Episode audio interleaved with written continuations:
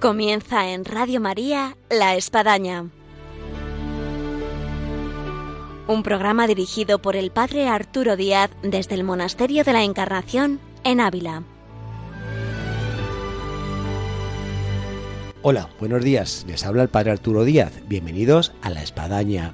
El programa del día de hoy va a tener como protagonistas a las familias de las carmelitas. Tenemos la posibilidad de que haya unas cuantas familias aquí hoy alrededor del monasterio de la Encarnación y nos ha parecido muy oportuno y muy idóneo el poder acercar los micrófonos de Radio María a estas familias para que nos cuenten el inicio de la vocación, cómo se produjo la vocación, qué supuso la vocación en casa, eh, qué es lo que para ellos ha supuesto la vocación durante bueno, diferentes momentos de su vida no cabe duda que va a ser de una gran riqueza el poder tocar el origen de lo que es una vocación de carmelita y lo que supone luego en gracias a la familia de una carmelita.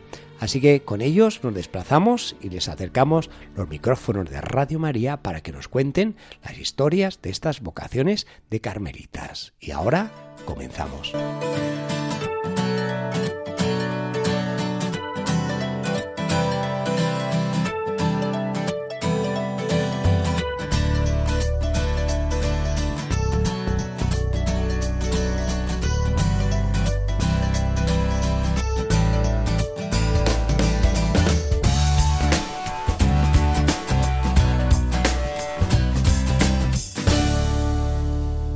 Efectivamente, hemos llegado con nuestros micrófonos a donde están aquí algunas de las familias de las carmelitas y tenemos con nosotros a dos chicos aquí que son sobrinos de unas carmelitas. ¿Cómo te llamas tú? Yo, Alberto.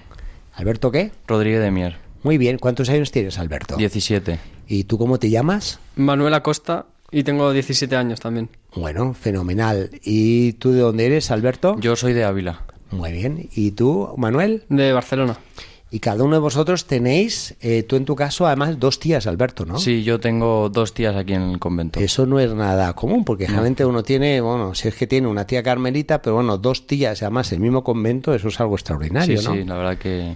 Un, sí, sí. ¿Y entraron así las dos juntas o separadas por dos, tres años? O, bueno, primero, primero entró la, la más pequeña, y al año, al poquito, entró pues su hermana, la siguiente. ¿Y qué edad tenía más o menos tu tía cuando entró? Pues tenía 16 años y Uy, la segunda joven. que entró, sí, 17 años. 17 años. Y son hermanas de tu madre. Así es. ¿Y cuántos hermanos son tu madre? 17 hermanos. A ver, dilo otra vez. 17 hermanos. 17 hermanos. Pues bueno, un regalo de Dios. Sí, sí. Dentro de 17 hermanos, ¿hay algunas otras vocaciones o paró ahí? No, paró ahí, sí. Bueno, dos. a ver si ahora continúan los sobrinos. Sí, sí. ¿Tú, Alberto, crees que la vocación se contagia? Que puede ser que, bueno, pues si mi tía era carmelita, yo soy sacerdote, o si mi tío era misionero, pues yo, yo me voy de Clarisa. Pues sí, yo, vamos, yo creo que sí, porque ¿Hay un contagio familiar? sí, sí, sí, yo creo que influye mucho también, ¿no? El ver a, a tus tías, a mis tías en este caso, pues felices de que pues están con Dios, pues sí, yo creo que es un, es un plus, ¿no? Para ese, esa vocación de cada uno. Y tú, en tu caso, Manuel, tú tienes aquí una tía. Sí, una, mi tía Ana, hermana Ana de Jesús. Y se llama ahora hermana Ana de Jesús. Y también hermana por parte de... De mi ma- madre, De tu sí. madre. ¿Cuántos hermanos son? ¿También 17 en tu No, casa? no tantos, pero son seis Son hermanos. sí. seis, seis hermanos. ¿Y vosotros cuántos sois de hermanos? En mi casa también somos seis hermanos y o yo sea soy que el empatáis segundo. entonces. Sí, Ah, sí. Muy bien. ¿Y tu, tu eh, tía cuánto tiempo lleva en el convento más o menos? Pues lleva unos 20 años más o menos. Es decir, que cuando tú naciste, ella ya era carmelita. Sí, yo tenía tres años y ella ya había entrado. ¿Y tú cómo fuiste asimilando el que, bueno, tengo una tía que es carmelita, que es de clausura, que vive en Ávila, hay que ir desde Barcelona a ver a mi tía que está bastante lejos? Bueno, yo de pequeño pues venía aquí con, con mi familia en vacaciones, pero venía aquí como pues una cosa normal, no, no me daba cuenta de lo que era, pero ya cuando uno ya crece pues se da cuenta de, lo- de que lo que tiene es un verdadero tesoro, tener una, una tía en, en, en un monasterio encima donde estuvo Santa Teresa de Jesús. Es una alegría para nosotros. De todos tus tíos y todas tus tías, no sé si nos estarán escuchando por Radio María, pero vamos, no es que vamos a hacer de menos. Pero, ¿qué, qué diferencia has podido notar entre tus tíos que están casados y, y esta tía que, que- que es carmelita? Bueno, pues la diferencia es, no sé, yo creo que, por ejemplo, mi tía que está aquí en, en el monasterio, pues ves la alegría que tiene que a pesar de que no, no tienen nada, tienen a Dios, que es lo que verdaderamente importa.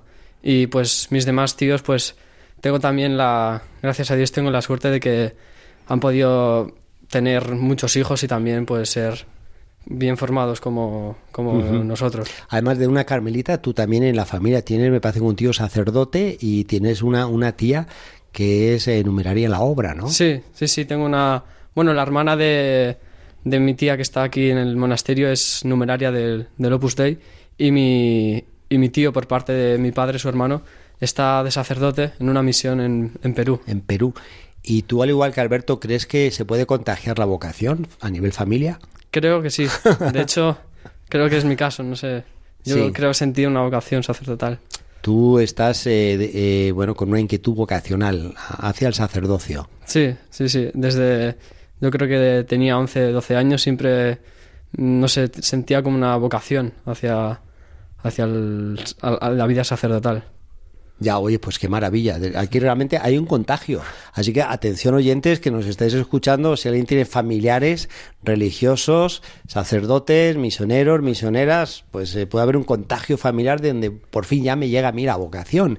Y en el caso vuestro, Alberto, que tenéis aquí las dos tías, eh, ¿tú cómo has visto la influencia que han podido ir teniendo tus tías? En ¿Cuántos hermanos sois vosotros? Ocho. Ocho, bueno, también otra familia numerosa. Entonces, ¿cómo ha sido la influencia en tus días? Pues la influencia a nuestra familia, ¿no se refiere? Sí, y a ti mismo. Pues bueno, yo pues eh, yo era pequeño cuando ellas entraron y pues yo yo al vivir aquí cerca del monasterio, pues bueno, lo veía un poco normal, ¿no? El pues el tener dos tías carmelitas lo veía pues eso, normal.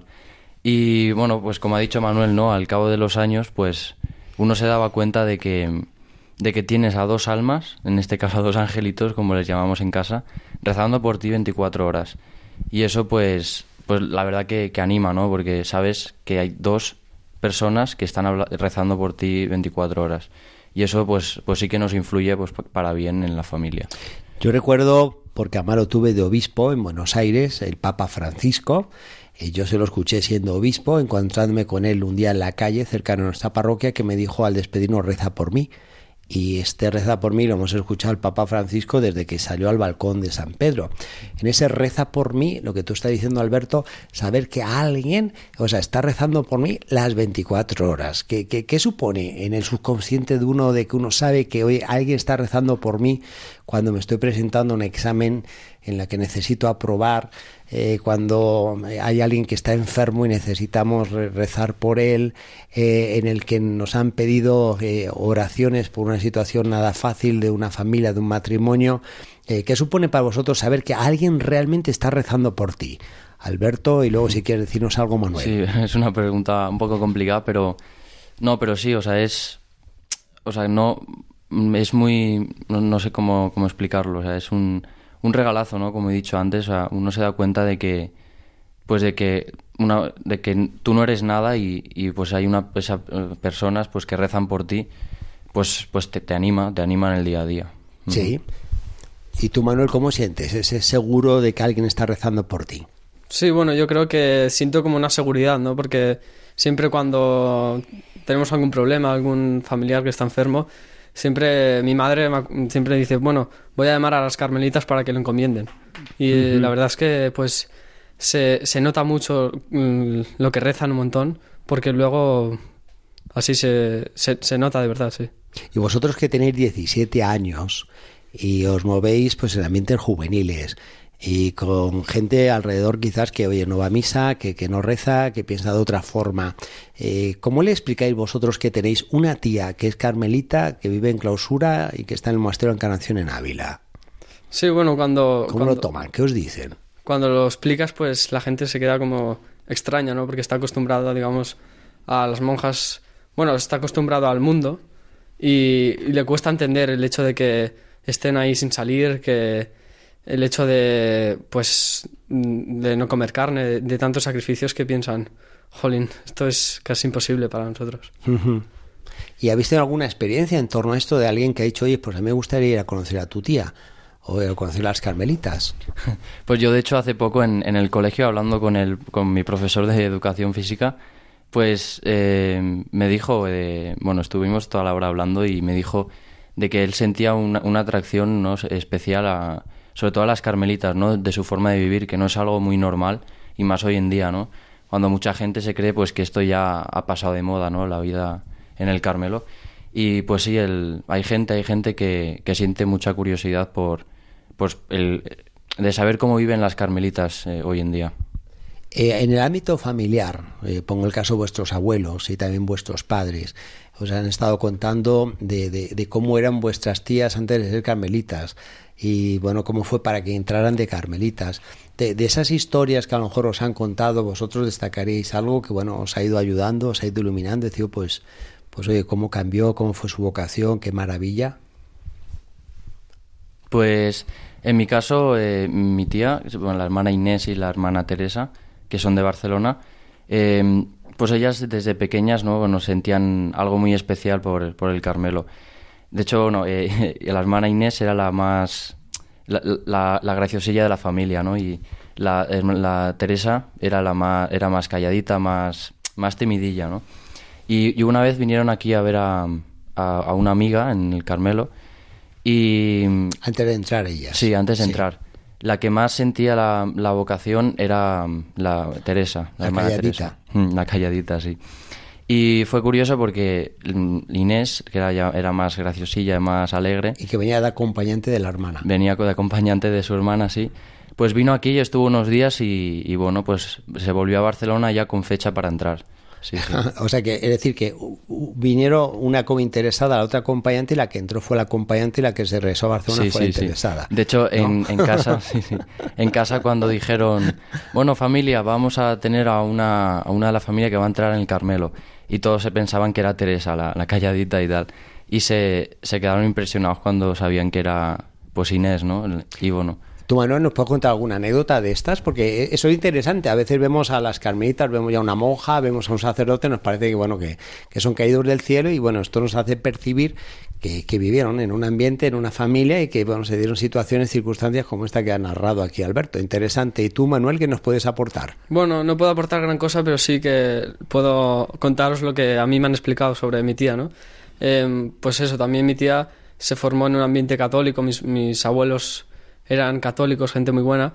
Y pues mi tía, mi tía Ana, a los 18 años, pues que ella ya quería estudiar, pues que no ni se le pasó por la cabeza venir aquí.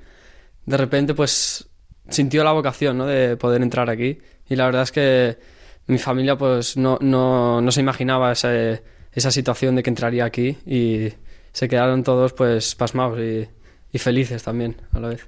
Ya. Pues qué historias, qué bonito. Oye, felicidades por vuestras tías. Ojalá que haya muchas tías así, de este estilo, que, que marquen las familias, que marquen los rumbos de, de, las vidas juveniles como las vuestras. Y vamos a seguir con nuestro micrófono Radio María, pasando por otros familiares que hoy se encuentran aquí por el Monasterio de la Encarnación, para que nos puedan relatar lo que ha supuesto en sus familias, en sus hogares, en sus casas, eh, esta vocación de Carmelita. Y mientras tanto, pues qué mejor, vamos a escuchar una canción, además cantada por las Carmelitas. Gracias. Muchas gracias, Padre. Gracias.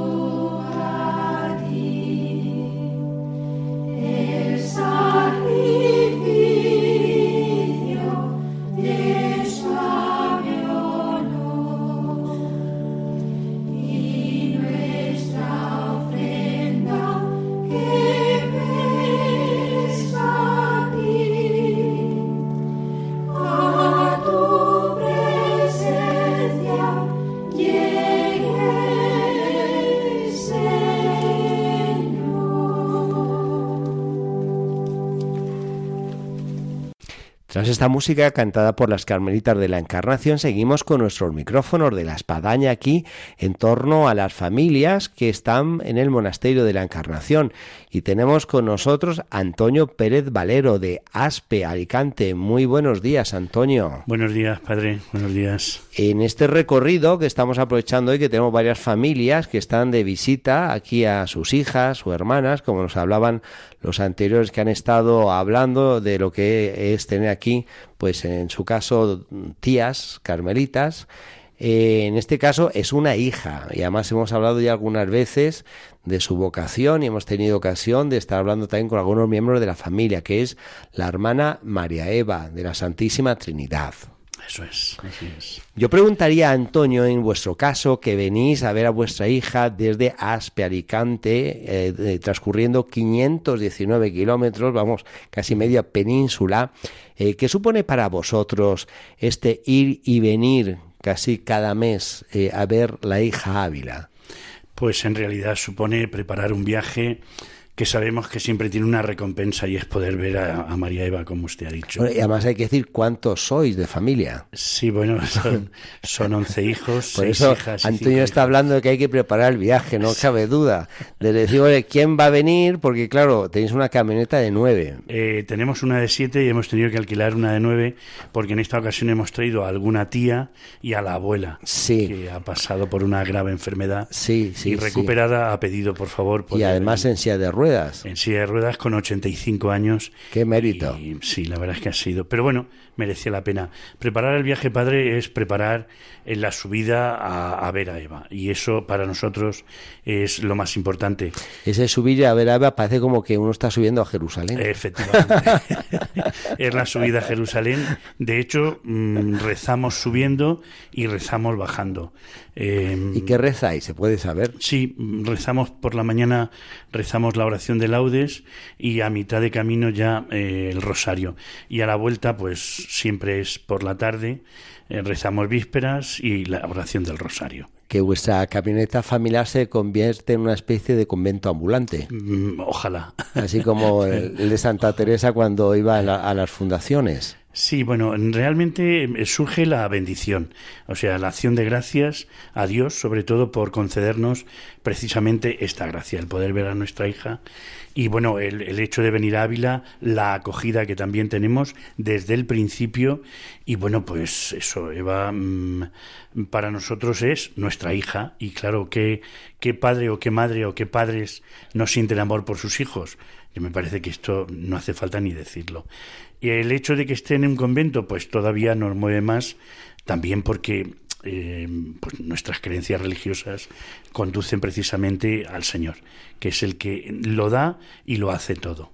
Ahora yo podía aportar algo, Antonio, dado que he sido también parte de estas familias que han estado yendo y viniendo aquí a Ávila para ver en mi caso a mi hermana, hoy la Madre Carmen, eh, podíamos percibir, yo creo que compartimos lo mismo, que si en vez de haber tenido una vocación como es esta de clausura, donde están aquí no salen, hubiera sido una vocación, supongamos, de vida activa dentro de la vida de la iglesia y ella hubiese estado viniendo a casa, eh, no hubiésemos tenido este factor que al inicio como que lo ves, se te decir, tengo que ir a ver cada cierto tiempo y más todavía vosotros, porque nosotros vivíamos en Madrid a 112 kilómetros.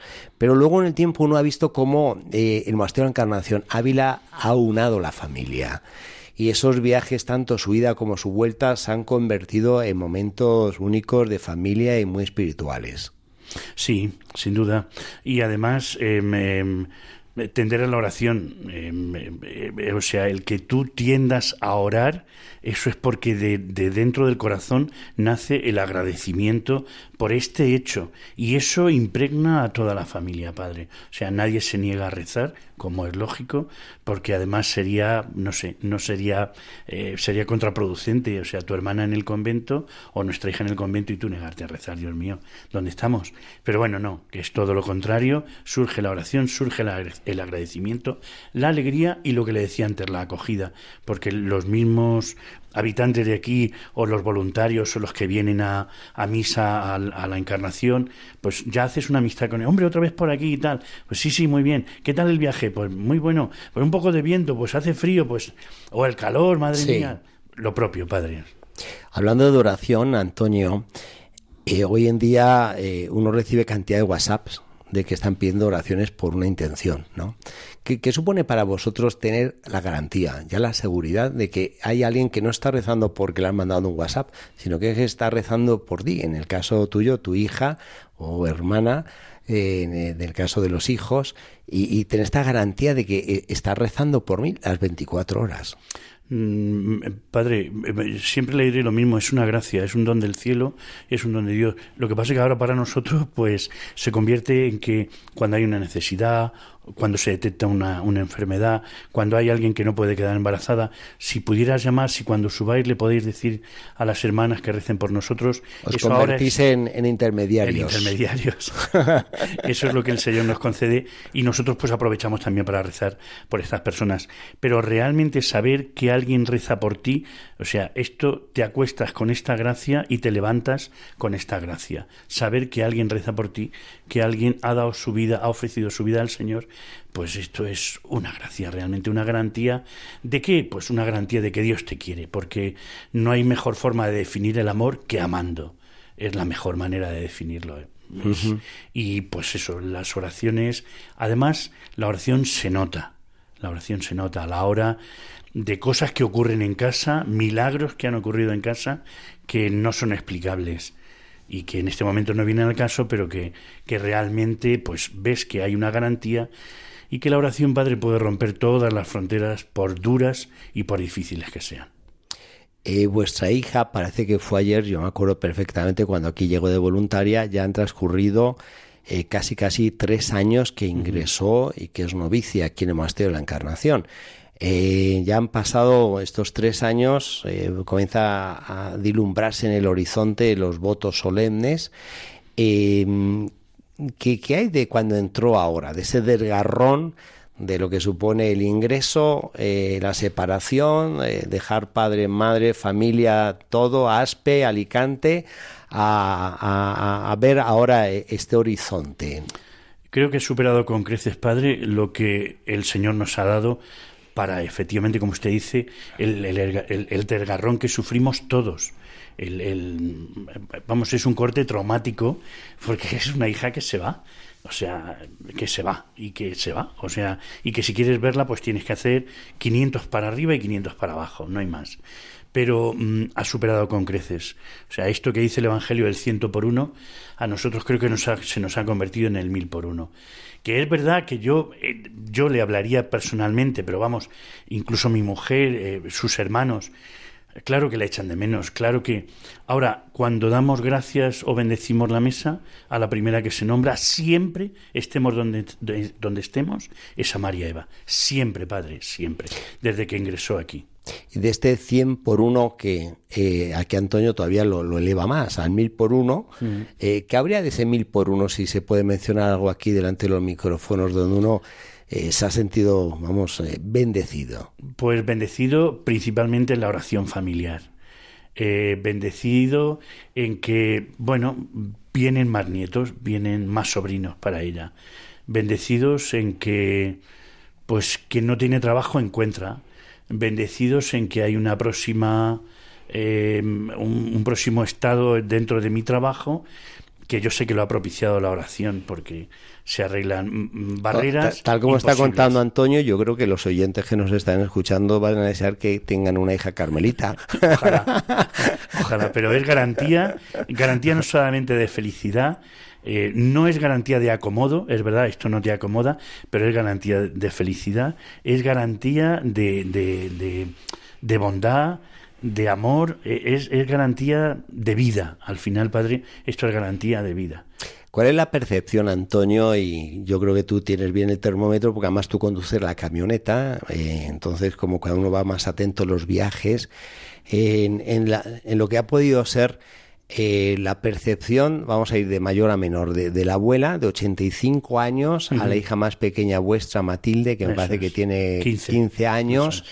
Eh, ¿Cuál es la percepción de, de, la que tiene 85, que es abuela, de la que es hermana de, Eva en torno a todo esto? Salvando las edades, padre, la expectativa, la expectativa es la misma. Se vive con la mismísima ilusión, con la misma expectativa lógicamente la abuela, su movilidad era más corta, pero mm, eh, tú ves los ojos de Matilde eh, y te lo dicen todo. Y, pero ver los hijos de la abuela, de la abuela Carmen, y te lo dicen todo también. O sea, ya le digo, salvando la distancia de las, salvando las edades, eh, realmente se vive con una expectativa, con una ilusión y con, con, algo que solamente da Dios. y la abuela Carmen tiene algo muy especial, es que cada vez que viene aquí por Ávila dice esta es mi última vez y se lleva despidiendo desde que la conozco. Así es. De todos modos ella lo vive siempre con mucha ilusión y cuando decimos vamos para Ávila, lo primero que pregunta, ¿puedo ir? Bueno, en este viaje a lo mejor no puedo ir, ¿verdad? Pues al siguiente. Pero le voy a mandar magdalenas o le quiero mandar, ella siempre tiene que mandar algo. Si ella no viene. eso hay que, destacar de, de, de, Aspen, entre otras muchas cosas. es la, buena repostería que tiene, las buenas panaderías, al menos por todo lo que va llegando aquí a Ávila. Yo nunca he estado en Aspen, pero es para estar. Hace la competencia Ávila, que también tiene un buen gremio en este entorno. Sí, sí, sí, así es, padre. Eh, que usted no esté en Aspen, ya sabe que depende nada más que de usted, que has invitado en Habrá que hacer un programa de Radio María, en especial allá en Aspe, para transmitir con la espadaña todo lo que hay. Se ha abierto voluntariado de Radio María. Estamos Antonio Fernández y yo, Antonio Pérez, y hemos abierto voluntariado de Radio María en Aspe no hemos emitido Con esto, bueno, pues ya se, facilita. Pues nada, nos apuntamos a la primera emisión. Muy bien, muy bien. Serán bien recibidos. Pues Antonio, eh, muchísimas gracias. Vámonos con, con, un consejo.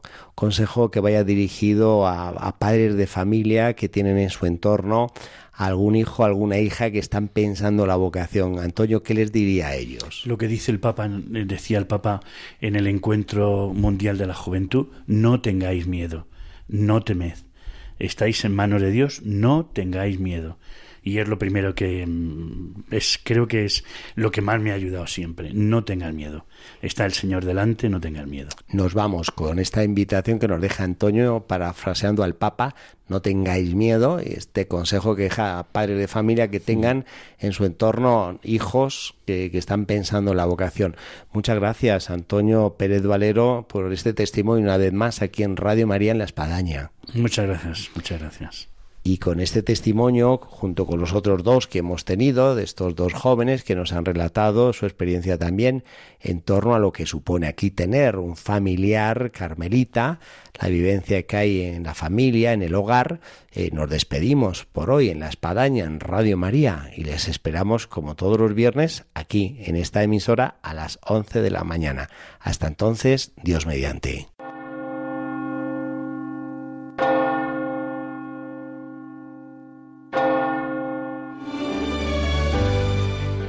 Han escuchado en Radio María La Espadaña, un programa que dirige el Padre Arturo Díaz desde el Monasterio de la Encarnación en Ávila.